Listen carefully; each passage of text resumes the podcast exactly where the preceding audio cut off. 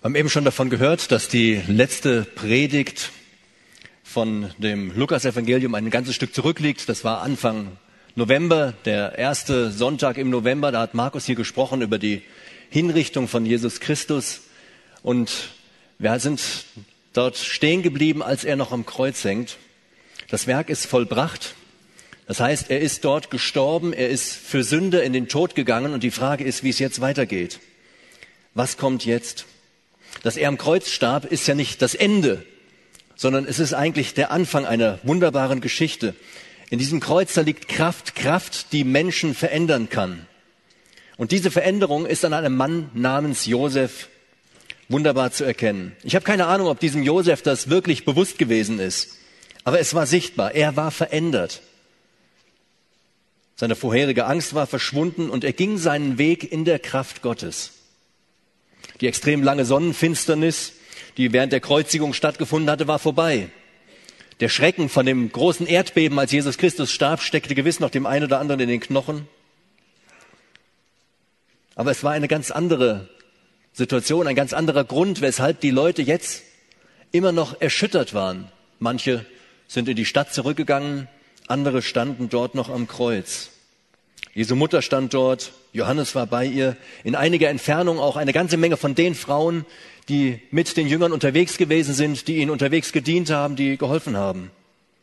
Der Rest seiner Jünger, der schien aus Angst vor den Juden und vielleicht auch den Römern davongelaufen zu sein und hatte sich versteckt. Der römische Hauptmann hatte fassungslos ausgerufen, wahrhaftig, dieser Mensch war Gottes Sohn. Aber nun war er tot, hingerichtet durch seine Geschöpfe verworfen, verpfiffen, verspottet, verurteilt, verstorben. Und wie würde es weitergehen? Würde man ihn jetzt auch noch verscharren? Niemand hatte das Recht, seinen Leichnam vom Kreuz zu nehmen und ihn ehrenvoll zu beerdigen. Und außerdem hatte niemand die Möglichkeit dazu, weil alles von römischen Soldaten bewacht worden ist. Der Mutter zerriss es dann das Herz, den anderen, die dabei gestanden haben, war die Ohnmacht ins Gesicht geschrieben. Nur Pilatus durfte über den Leichnam verfügen. Aber die Jünger hatten viel zu viel Angst, um zu ihm zu gehen. Was hätten sie auch erreichen können? Niemand hätte sie zu Pilatus, zu diesem Herrscher gelassen. Da kommt irgend so ein dahergelaufener und will zu dem mächtigsten Mann. Oder die Frauen, die da gewesen sind. Sie wären erst recht nicht gehört worden. Frauen zur damaligen Zeit hat man nicht angehört. Die waren in der Gesellschaft nicht so viel wert. Der Hohe Rat, er wollte mit Jesus nichts mehr zu tun haben. Die waren froh, dass sie ihn losgeworden waren. Nur einen einzigen Wunsch hatten sie. So schnell wie möglich sollte dieser Leichnam vom Kreuz, denn es stand ein großer Feiertag vor der Tür. Und wie machte sich das denn, wenn Jesus Christus dort am Kreuz vor der Stadt hängt? Eine Stadt, in die Tausende von Menschen strömen. Jesus hatte Leute geheilt. Er hatte ihnen geholfen. Er hatte Armen gute Botschaft verkündet, Blinden wieder Augenlicht gegeben. Er hatte alles für die Menschen getan. Und der hängt dann draußen am Kreuz Könnt ihr euch vorstellen, ihr kommt da so zu Besuch und er ist da angenagelt. Die wollten, dass er wegkommt, so schnell wie möglich weg. Aber was nun folgte, lag eigentlich auf der Hand. Üblicherweise wurden die Gehängten oder Gekreuzigten, die Verbrecher, die hingerichtet worden sind, einfach so den wilden Tieren überlassen, in einem Tal weggeschmissen, vielleicht ein bisschen verscharrt. Ich habe auch gelesen, dass sie hier und da verbrannt worden sind. Das ist kein ehrenvoller Tod. Das ist definitiv nicht das, was man sich vorgestellt hat. Es war eine absolut aussichtslose Situation, eine aussichtslose Lage. Die Sache war vorbei und Verzweiflung macht sich breit. Wer sollte Jesus jetzt beerdigen und wie sollte es weitergehen? Bevor wir uns mit dieser Beerdigung beschäftigen, wollen wir einen ganz kurzen Moment uns mit solchen ausweglosen Lagen beschäftigen. In solchen Situationen, da lässt man ganz schnell die Ohren hängen und dann sagt man vielleicht, jetzt hilft nur noch beten. Alles andere hat man schon versucht, aber das ist gescheitert. Jetzt hilft nur noch beten. Wenn ich nicht mehr weiterkomme, dann komme ich vor Gott. Und vielleicht geht es dir auch so, du kämpfst schon ganz lange mit einer wichtigen Entscheidung, kommst einfach nicht weiter. Deine Beziehung ist gescheitert, bist am Boden zerstört, oder die Ärzte haben alles versucht und es gibt überhaupt keine Hoffnung mehr. Du quälst dich mit der Lernerei, jetzt steht die Prüfung vor der Tür. Die Hoffnung auf eine gute Prüfung rinnt dir so langsam zwischen den Fingern weg, wenn du merkst, welcher Stoff immer noch nicht gelernt ist. Oder du sitzt in einem Vorstellungsgespräch und bei den Fragen, die dir gestellt werden, wird es dir heiß und kalt. Und du hast ein ganz schlechtes Gefühl. Die Situation ist aussichtslos, dir fällt keine Lösung ein. Es gibt viele solcher Situationen, wo wir irgendwo an die Wand stoßen und wo wir merken, es geht eigentlich nicht mehr wirklich weiter. Jetzt hilft nur noch beten. Ja, das ist wahr. Wenn es aussichtslos ist, dann kann Gott trotzdem noch wirken, weil er viel mächtiger ist als alles andere. Ich habe das selber oft erleben dürfen. Da gibt es ein Beispiel. Ich hatte mich beworben für eine weiterführende Schule, aber mir fehlten die Voraussetzungen, also aus gesundheitlichen Gründen konnte ich die auch nicht mehr so richtig erlangen. Mir fehlten also die Voraussetzungen für die Schule, mir fehlte auch noch äh, die, die nötige Spanne an Arbeit, die ich hätte vorher machen müssen. Der Anmeldezeitraum war abgelaufen. Ich habe mich beworben. Und logischerweise wurde das abgelehnt. Und dann, in letzter Sekunde, hat Gott eingegriffen. Die Schule hatte schon längst angefangen. Da kriege ich einen Anruf. Da hat sich der Abteilungsleiter, der Zuständige, meine Akte aus dem Schrank gezogen, hat gedacht, ach, das ist eine tolle Idee. Ich schreibe mal an das Schulamt, dass sie eine Ausnahme machen müssen und hat mich angerufen zu Hause und hat gesagt, ich soll schon mal am Unterricht teilnehmen. Ich krieg garantiert eine Zusage vom Schulamt. Gott greift ein in letzter Minute. Das ist nicht immer so. Aber ich kenne solche Dinge. Ausweglose Situationen sind Gottes Spezialität. Warum ausweglose Situationen? Weil er genau da beweisen kann, was er kann. Dann ist ausgeschlossen, dass es Zufall ist, ausgeschlossen, dass wir es gewesen sind. In ausweglosen Situationen kann Gott zeigen, was er kann. Aber es gibt trotzdem einen ganz kleinen Fehler in der Aussage, jetzt hilft nur noch beten. Das ist das jetzt. Beten hilft nämlich immer. Nicht nur, wenn wir schon alles versucht haben. Es ist in unserem Leben nie zu spät, ein Gebet zum Himmel zu schicken.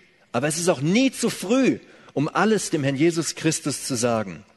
Warum beten wir nicht, bevor wir in eine ausweglose Situation geraten? Warum fragen wir nicht vorher, welchen Weg wir gehen sollen, bevor wir in einer Sackgasse ans Ende kommen? Warum bitten wir Gott nicht um Weisheit und Hilfe für unsere Entscheidungen, bevor wir diese Entscheidungen fällen müssen?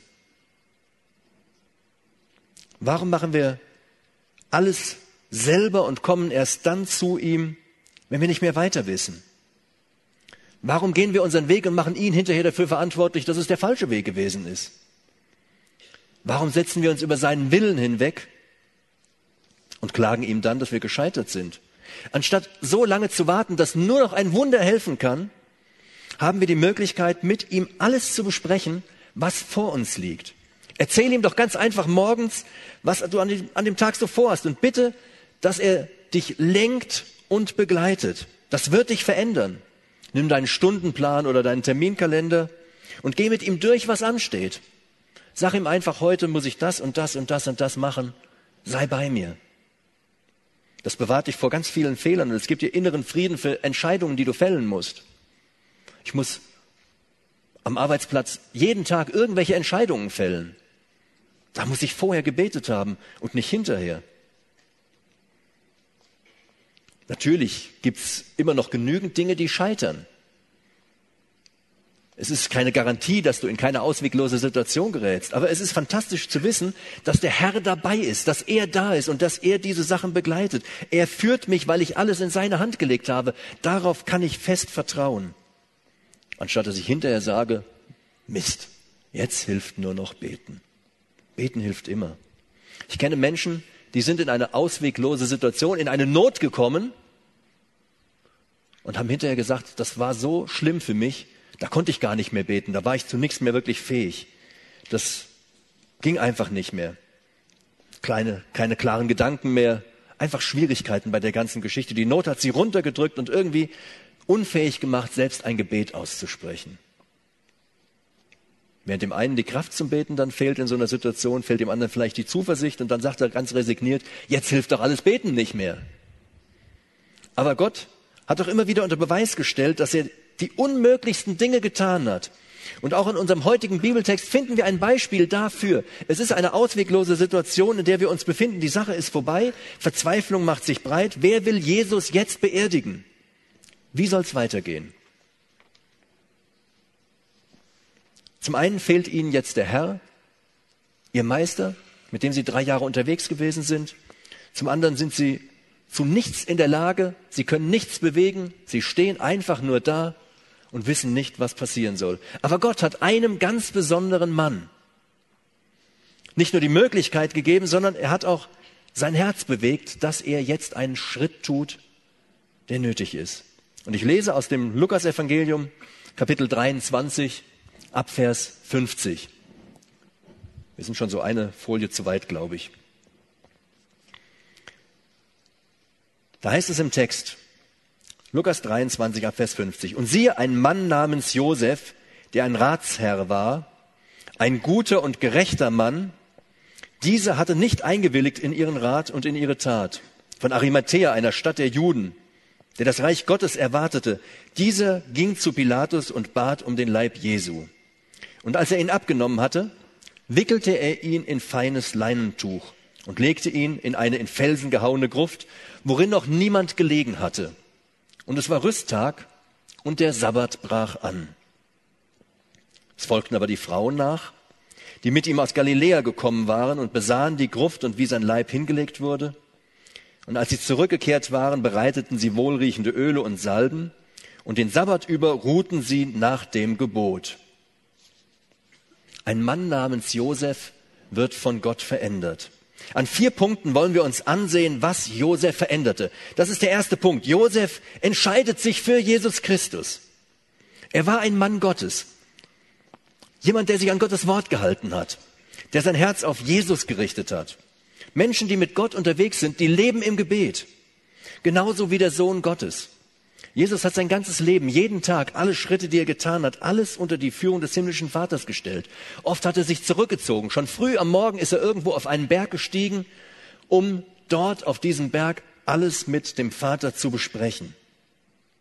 Und so wurde jeder Schritt seines Lebens geführt. Nichts blieb dem Zufall überlassen und auch jetzt blieb nichts dem Zufall überlassen. Der Vater hat den Sohn nicht davor bewahrt, ans Kreuz zu gehen haben das eben von Selina schon in der kurzen Zusammenfassung gehört. Das ist eine ganz wichtige Station im Leben Jesu gewesen. Das Ziel der göttlichen Liebe war, dass Jesus Christus dort am Kreuz für Sünder stirbt. Der reine und sündlose Sohn Gottes, stellvertretend für Sünder. Da heißt es im Römerbrief, Gott beweist seine Liebe zu uns darin, dass Christus, als wir noch Sünder waren, für uns gestorben ist. Und jetzt gibt Josef, gibt Gott Josef den Mut, den er braucht, die Beerdigung in die Wege zu leiten. Josef geht zu Pilatus und er bittet, dass er Jesus ehrenvoll beerdigen darf. Also eine anständige Beerdigung war im jüdischen Gesetz vorgeschrieben, könnt ihr im Alten Testament nachlesen. Und trotzdem war das Ganze ein sehr großer und sehr gewagter Schritt für Josef.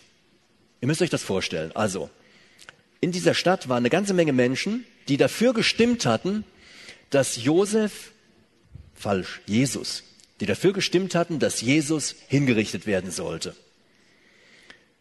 Der Horat hatte die ein bisschen aufgewiegelt. Die haben alle gesagt, jawohl, kreuzige ihn, kreuzige ihn, kreuzige ihn. Und von diesen Leuten sieht doch bestimmt irgendeiner, wenn Josef mit dem Leichnam durch die Stadt geht, um ihn zu beerdigen.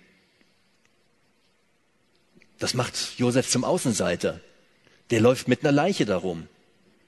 Man verunreinigt sich, so steht es im Alten Testament, wenn man eine Leiche anfasst. Der zweite Punkt. Josefs Kollegen, also er war ein Ratsherr, er gehörte diesem obersten Gremium der Juden an, sozusagen die religiöse Regierung des Landes. Dieser Rat, diese um die 70 Leute hatten beschlossen, dass Jesus Christus ans Kreuz gehen musste. Er hatte nicht dafür gestimmt, aber die überwiegende Mehrheit hatte ja dafür gestimmt. Die allergrößte Mehrheit. Er stellt sich nun gegen sie. Das war vielleicht das Ende seiner beruflichen Karriere. Nicht anders war das bei Pilatus.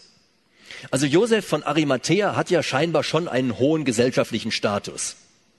Wenn ich mal ebenso bei der Angela Merkel vorbeigehe und klingel an der Tür und sage, ich muss mal kurz mit der Kanzlerin sprechen, da komme ich ja gar nicht erst durch. Aber Josef von Arimathea, der kommt dorthin zu Pilatus, er klingelt an der Türe, dann macht der erste Diener auf, das geht dann so weiter, wird er so durchgereicht und er hat die Gelegenheit, bis zu Pilatus vorzudringen.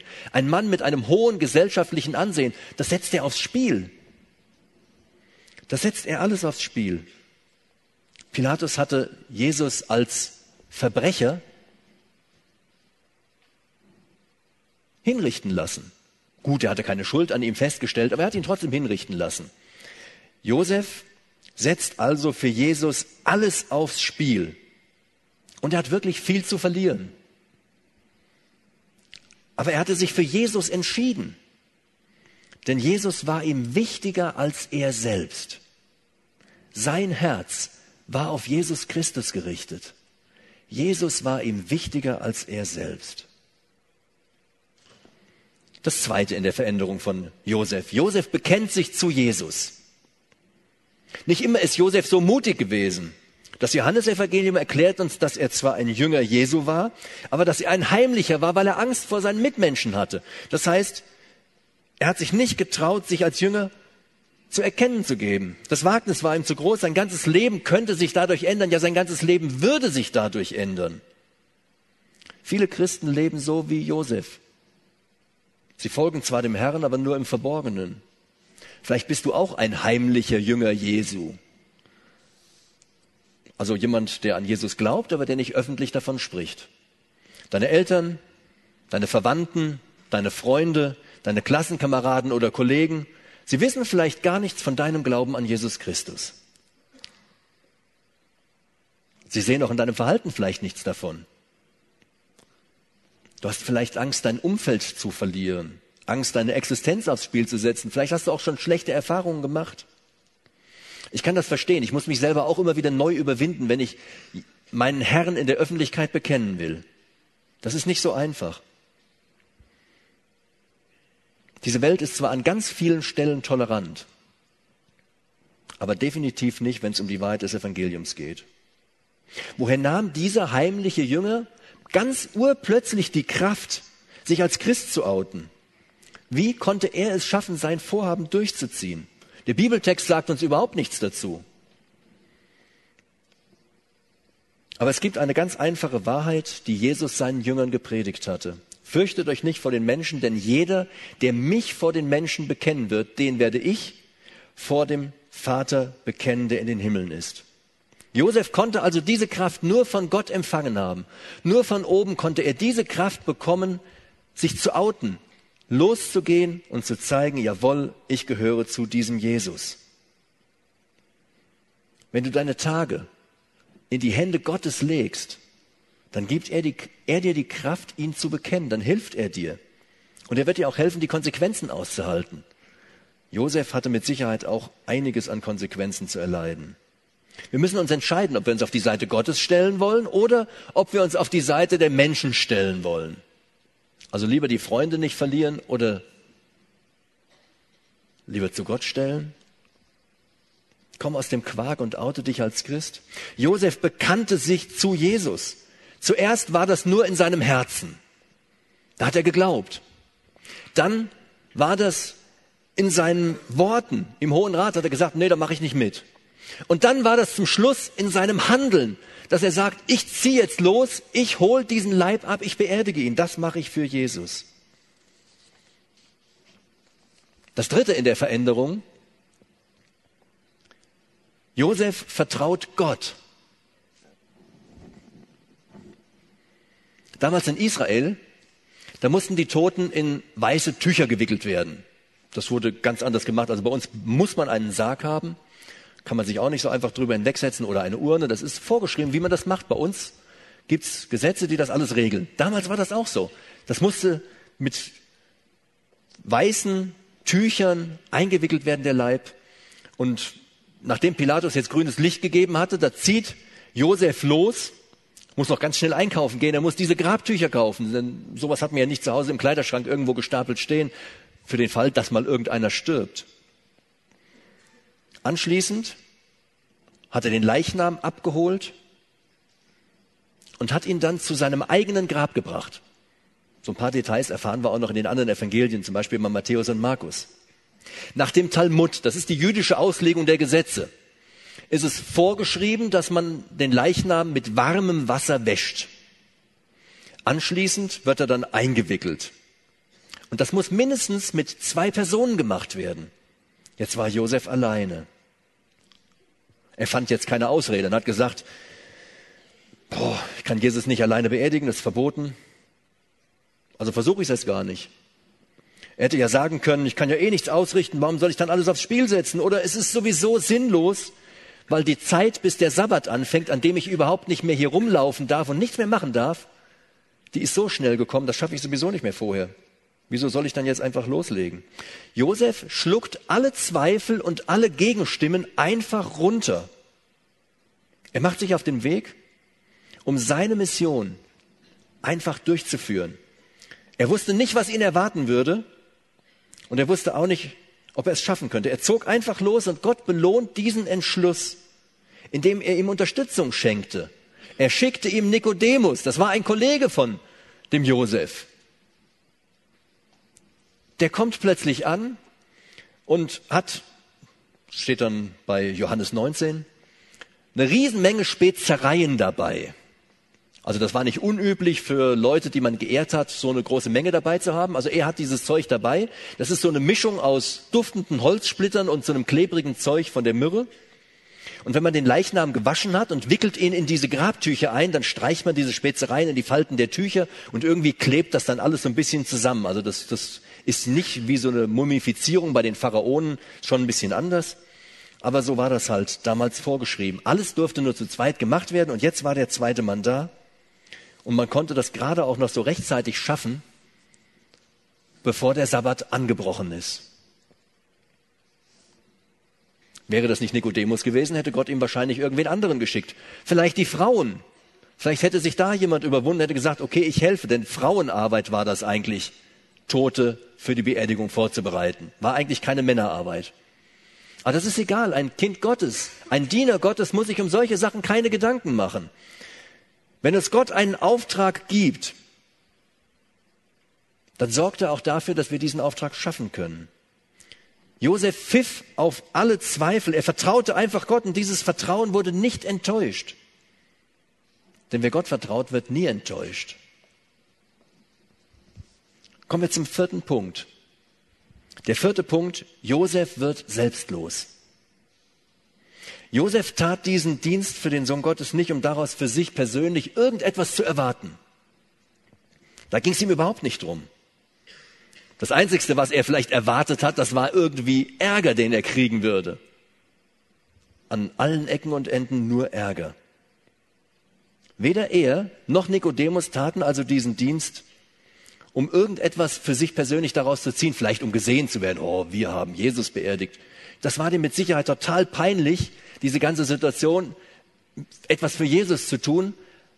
Und trotzdem hat er das gemacht, aber das war nicht der Grund, dass er gesehen werden wollte. Das ließ sich natürlich nicht so ganz vermeiden. Jeder Diener Gottes braucht eine solche selbstlose Haltung. Dienen, ohne dafür etwas zu erwarten. Das ist selbstloses Dienen. Wenn man etwas für Jesus Christus tut, ohne dass man dafür etwas erwartet, also Ruhm, Dank, neue Freunde oder was auch immer, sondern einfach nur, um es für Jesus zu tun. Aus Dankbarkeit gegenüber Gott. Aus Dankbarkeit dafür, dass er am Kreuz für mich selber gestorben ist. Aus Dankbarkeit für alles, was er für mich getan hat. Die beiden hohen Herren hatten mit Sicherheit Geld genug, um diese Grabtücher einzukaufen und um diese Spezereien einzukaufen und auch um das, das frische Grab bereitzustellen. Das war alles nicht so das Problem. Und trotzdem ist es ein ganz gutes Vorbild für Christen, dass man von dem, was man hat, für die Sache des Herrn gibt, dass man nicht einfach alles für sich selber behält. Die beiden haben schließlich keine Peanuts gegeben. Sie gaben das, was nötig war, damit der Dienst getan werden konnte. Und außer ihrem Geld und ihrem guten Ruf gaben sie auch noch ein Stück ihre Freiheit auf, nämlich die Freiheit, das Passafest feiern zu können. Das Passafest, ein hohes jüdisches Fest, fand einmal im Jahr statt. entfernte Verwandte und Freunde kamen aus ganz Israel, teilweise aus den umliegenden Ländern, nach Jerusalem, um dort das Passafest zu feiern. Könnt ihr euch vorstellen, Josef, ein angesehener Mann, der hat mit Sicherheit eine ganze Menge Freunde gehabt, das war zu Hause alles vorbereitet für dieses Passafest, für die Gäste. Das Haus war voll von Verwandten, die man lange nicht gesehen hat. Kein Facebook, kein sonstiger Nachrichtendienst, WhatsApp, E-Mail oder was auch immer. Man sah sich nur zu den Festen, wenn die Leute ihre lange Reise beendet hatten und sie waren da. Man konnte zusammen sprechen, essen, feiern, lachen, sich an der Rettung Gottes aus Ägypten erfreuen. Und jetzt hatte sich Josef vorgenommen, einen Toten zu beerdigen. Das heißt, nach dem jüdischen Gesetz macht er sich unrein. Die Folge ist, er kann an diesem Fest nicht teilnehmen. Die Frau zieht ein Gesicht. Der Mann ist nicht da. Die Gäste sind aber alle da. Alle warten nur Josef. Und er darf in den nächsten sieben Tagen nichts machen, weil er sich verunreinigt hat durch diesen Tod. Könnt ihr nachlesen, 4. Mose 19. Josef ignoriert alle diese persönlichen Nachteile. Alles das, was er an Nachteilen hat, schiebt er beiseite und sagt, nein, das ist mir egal. Jetzt ist der Sohn Gottes dran und das ist mir wichtiger als mein eigenes Leben, wichtiger als mein Vorteil, wichtiger als die Leute, die da sind. Er entscheidet sich für den Herrn. Wir hätten total viel Verständnis für Josef aufgebracht, wenn er gesagt hätte, das kann ich meiner Familie nicht antun. Also erst muss ich mit denen zusammen sein und dann kann ich vielleicht hinterher was für den Herrn Jesus tun. Oder wenn er gewartet hätte, bis erstmal ein anderer anfängt oder, oder bis überhaupt ein anderer da gewesen ist. Er ist ja ganz alleine losgezogen, er wusste noch nicht, ob da einer kommt. Oder wenn er gesagt hätte, jetzt erstmal Feiertag, gleich fängt sowieso der Sabbat an, am Sabbat darf ich nichts machen, also ich warte mal, gibt hinterher auch noch eine Möglichkeit. Wie viele gute Taten für den Herrn werden immer und immer wieder aufgeschoben. Wie oft haben wir gedacht, dass es morgen auch noch eine Möglichkeit gibt? Vielleicht schieben wir vor uns her, endlich einmal mehr in der Bibel zu lesen oder endlich dem Kollegen, dem Freund zu erzählen, dass er ohne Jesus Christus verloren geht. Und wir schieben das und schieben das und schieben das. Wir sollten nicht auf bessere Zeiten warten, um Jesus Christus zu dienen, sondern die Möglichkeiten ergreifen, die da sind auch wenn es mal gerade nicht so gut passt.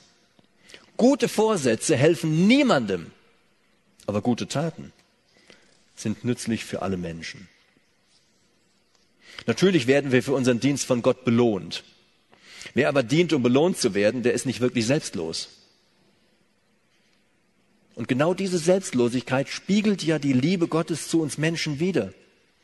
Das war doch selbstlos von Jesus Christus. Er hat alles gegeben. Er hat sein Leben hingegeben, damit wir an seiner Stelle Leben haben dürfen. Er stirbt für unsere Sünden und wir leben mit seiner Gerechtigkeit in alle Ewigkeit hinein. Das war selbstlos. Und diese Selbstlosigkeit, die Josef hatte, die spiegelt die Liebe Gottes zu uns Menschen wider. Genau damit zeugen wir davon, wenn wir eine solche, solche selbstlose Liebe haben, wenn wir einen solchen selbstlosen Dienst haben, dass Gottes Liebe in uns, in unseren Herzen ist. Was hatte sich nun durch das, was Josef getan hat, verändert? Es war ja abzusehen, dass man Josef bei allem beobachten würde. Ist ja eigentlich ganz klar, also, dass man das nicht so, so ganz tun kann, ohne dass das gesehen wird, war logisch. Also die Bibel beschreibt mehrmals diese Frauen, die immer irgendwo in der Nähe standen, die sich alles angeguckt haben, die zugeschaut haben, genau auf alles geachtet haben, was passiert ist. Die waren am Kreuz, die sind hinterher mit dem Josef mitgegangen, haben beim Grab genau alles betrachtet. Die sind dann auch abends noch losgezogen, bevor der Sabbat anbrach und haben noch Zeug gekauft, um dann am nächsten Tag nach dem Sabbat die Leiche einzusalben aber von den, von den Frauen hatte Josef ja nichts Schlimmes zu erwarten. Aber auch die Leute vom Hohen Rat wussten, was er getan hatte. Auch da hatte sich das rumgesprochen. Steht ja vorher in dem Text geschrieben, dass sie weggegangen sind alle. Aber entweder waren noch ein paar da oder das hat sich rumgesprochen oder die sind hinterhergeschlichen. Sie wussten auf jeden Fall genau, was Josef getan hatte. Denn hinterher sagen sie ja dann zum Pilatus hier, da musst du eine Grabwache hinstellen an dieses Grab. So ist das mit dem Kind Gottes. Sein Tun wird wahrgenommen. Das, was er Gutes tut Und natürlich auch das, was er Schlechtes tut, wird wahrgenommen. Wir sind immer irgendwie unter Beobachtung. Jeder schaut uns an und guckt, wie wir uns verhalten.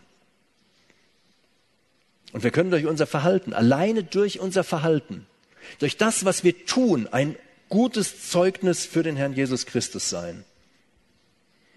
Josef war von Gott verändert worden und deshalb bekannte er den Herrn Jesus Christus in dieser Welt. Zuerst erwartete er nur das Reich Gottes, das heißt, er wartete auf einen Retter. Matthäus und Johannes berichten dann, dass er ein Jünger Jesu wurde, das heißt, dass er glaubte. Dann als nächstes fing er an, nicht mehr bei gottlosen Sachen mitzumachen. Als die anderen gesagt haben, boah, wir müssen diesen Jesus umbringen, der ist uns irgendwie im Weg, der zieht alles an sich und wir haben plötzlich unsere große Stellung gar nicht mehr, weil er der Herr in Israel ist. Da sagt er, nee, bei euren gottlosen Sachen mache ich nicht mit, ich stimme nicht dafür. Und dann als drittes überwindet er sich und bekennt sich öffentlich zu dem Gekreuzigten mit allen Konsequenzen. Und dieses letzte Bekenntnis bestand gar nicht aus Worten, sondern es bestand einzig und alleine aus Taten. Er spiegelte in seinem Handeln Gottes Liebe wider. Letzte Woche haben wir hier ein Zeugnis gehört von einem jungen Mann, der hat gesagt, hat er jemand im Auto mitgenommen, ich wünschte, ich könnte viel besser von Jesus Christus erzählen. Das kenne ich. Also ich würde auch viel lieber mehr von ihm sagen können, so im Alltag. Aber eines dürfen wir wissen, dass wir auch durch unser Leben, durch unser Handeln reden können. Mit Taten kann man besser reden als mit 1000 Worten. Nur alleine durch das, was wir tun. Erzähle dem Herrn doch einfach morgens, was du an dem Tag so vorhast. Und bitte ihn, dass er dich lenkt und leitet. Und das wird dich verändern. Paulus schreibt den Korinthern, das, was uns antreibt, ist die Liebe des Christus, der für uns alle gestorben ist mit ihm ist unser altes Leben gestorben, damit wir nicht mehr für uns leben, sondern damit wir für ihn leben. Und frage dich jeden Tag, wie du die Liebe Gottes den Menschen um dich herum einfach nur durch dein Handeln zeigen kannst, indem du einfach nur anders bist. Ich möchte beten, wir stehen dazu auf.